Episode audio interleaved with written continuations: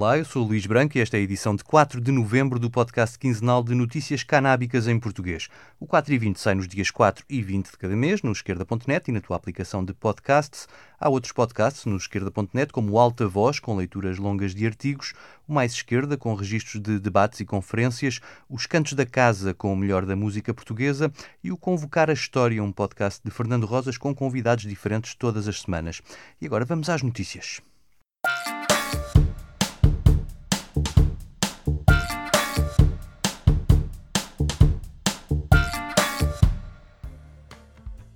No rescaldo da noite eleitoral norte-americana ainda se contam os votos para se saber quem irá ocupar a Casa Branca nos próximos quatro anos, mas os referendos canábicos já têm resultados e foi uma vitória em toda a linha nos cinco estados que referendaram a regulação da cannabis. Três deles passaram a ter cannabis legal para fins recreativos. Na Nova Gércia, o sim à legalização recolheu 67% dos votos e cabe agora aos parlamentares aprovarem as regras. No Arizona, a legalização tinha perdido por pouco em 2016, mas agora reuniu o apoio de 60% dos eleitores com a proposta a prever o autocultivo até seis plantas. No estado do Montana, as propostas de legalização recolheram também cerca de 60% dos votos e prevêem igualmente o autocultivo, mas até oito plantas. Ao contrário destes estados que já tinham legalizado a cannabis para fins medicinais, no Dakota do Sul foi agora referendo a cannabis legal para fins medicinais e também recreativos, a primeira a obter 69% dos votos e a segunda a passar por curta margem, com 52%. Torna-se assim o primeiro Estado, da Cota do Sul, a legalizar os dois modelos ao mesmo tempo. O autocultivo será aqui limitado a 6 plantas por habitação para o consumo recreativo e sem limite de plantas para o consumo medicinal. Por fim, no Mississippi era a cannabis medicinal que estava no boletim de voto e com duas propostas, neste estado muito conservador, a da iniciativa cidadã, que legalizava um sistema de acesso regulado pelo Estado, e a dos deputados, que restringia bastante o acesso a esse programa. Na contagem parcial, os eleitores aprovaram a legalização com 68% e na escolha entre as duas propostas, 76% optaram pela mais abrangente. Noutros referendos, destaque para o estado do Oregon, que fez ontem história por duas vezes. A primeira ao tornar-se o primeiro do país a descriminalizar o consumo de drogas.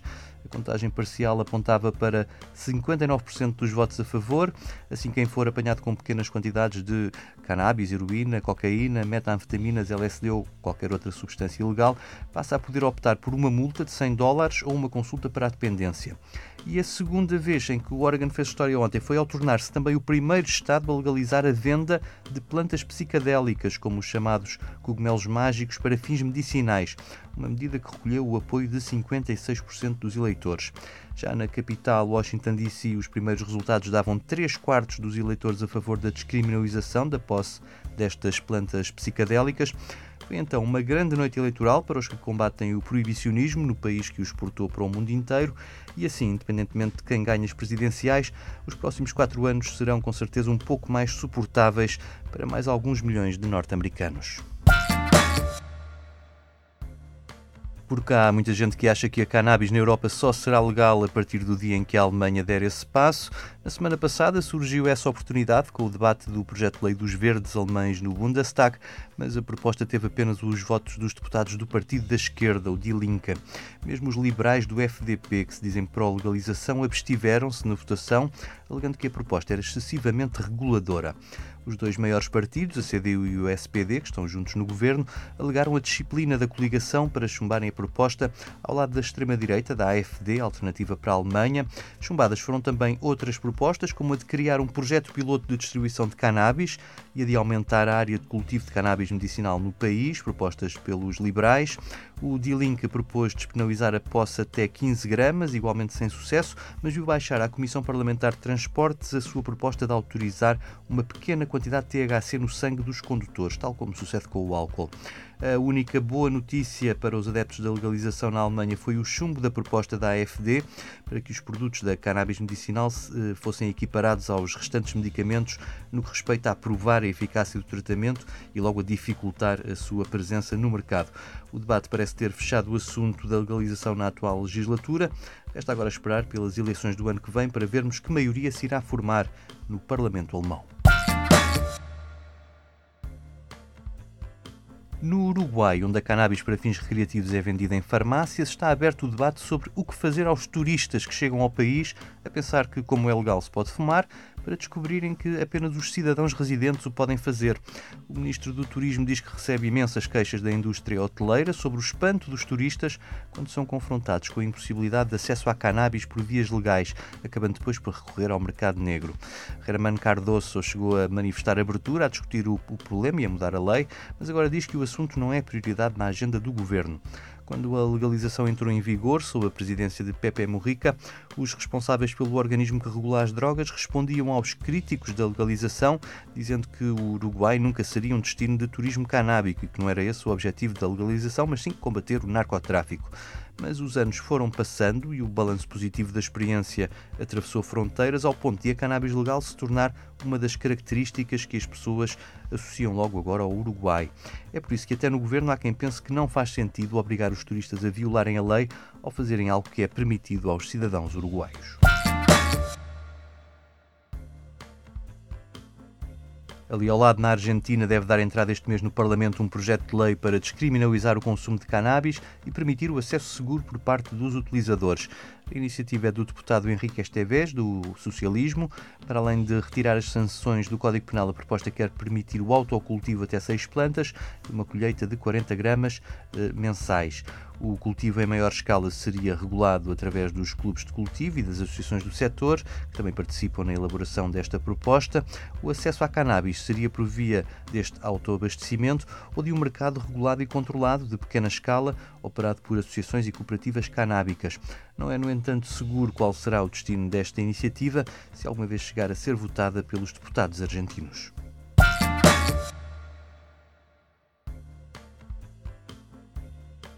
Passemos agora para o Chile, um país de forte mobilização social no último ano e que acaba de dar luz verde à elaboração de uma nova Constituição. O Chile conheceu também o primeiro grande estudo de opinião sobre a percepção dos chilenos acerca da regulação da cannabis. E o resultado foi surpreendente, ou talvez não, 82% dos inquiridos afirmam ser necessária uma nova regulação sobre a cannabis. O estudo foi encomendado pela Fundação Eutopia, uma conhecida empresa de sondagens, na sequência da apresentação da chamada Lei Antinarcos, um projeto repressivo do contestado presidente liberal Sebastián Piñera.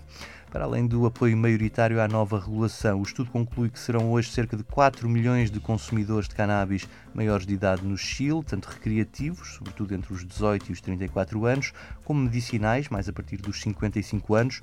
Os consumidores aparecem de forma homogénea em todos os níveis socioeconómicos da população. Mais de dois terços discordam da lei atual e uma fatia semelhante dos inquiridos acham que a lei, quando é aplicada, não distingue consumidores e traficantes e 91% defendem que a polícia não deve prender ninguém por consumo de cannabis, seja com fins medicinais ou recreativos. No que diz respeito aos objetivos de uma nova lei no sentido da regulação, a prioridade dos inquiridos vai para o uso medicinal, seguindo-se o recreativo. Quanto ao acesso, a maioria prefere uh, combinar o autocultivo, as associações de consumidores e o mercado regulado, mas se pudessem escolher apenas uma dessas três vias, seria o mercado regulado a recolher mais preferências, seguido do autocultivo. Outro dado relevante é que apenas 28% dos inquiridos afirmam que a existência de um mercado regulado levaria ao disparar do consumo, face ao que hoje existe no Chile. Ao invés, 68% acreditam que essa regulação faria diminuir consideravelmente o tráfico e 72% acham que a regulação podia aumentar a receita fiscal destinada a programas de prevenção e tratamento das dependências. No que diz respeito à cannabis medicinal, 81% dos chilenos inclinam-se para um sistema de acesso simples através de um profissional de saúde e 74% defende o direito ao autocultivo para esse fim, uma prática que é cada vez mais corrente no país. Mais de 50% estão de acordo com a existência de uma indústria canábica no Chile, embora ainda menos de metade acredite que ela se possa tornar num novo polo de desenvolvimento do país.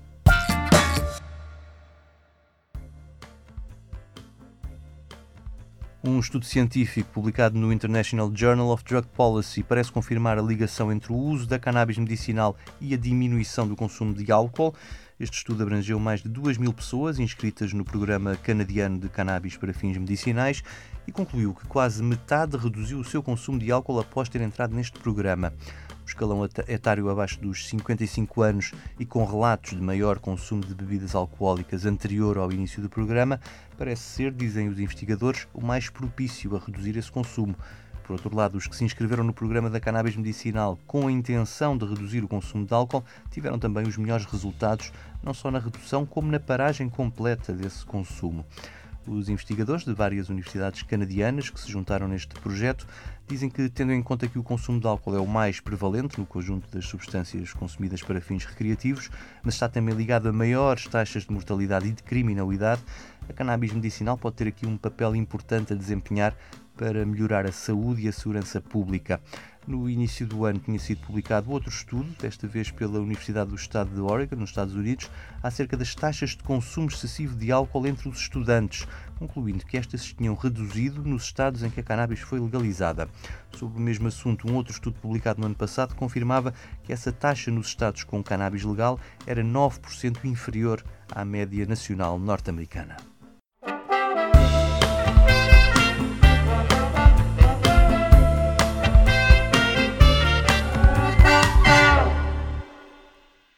E o 4 e 20 despede-se com um momento musical, desta vez com um tema lançado pela banda Los Prisioneros em 1986 e que ainda hoje é cantado nas manifestações de protesto no Chile. Fiquem com El Baile de los que Sobran. Eu volto no dia 20. Até lá.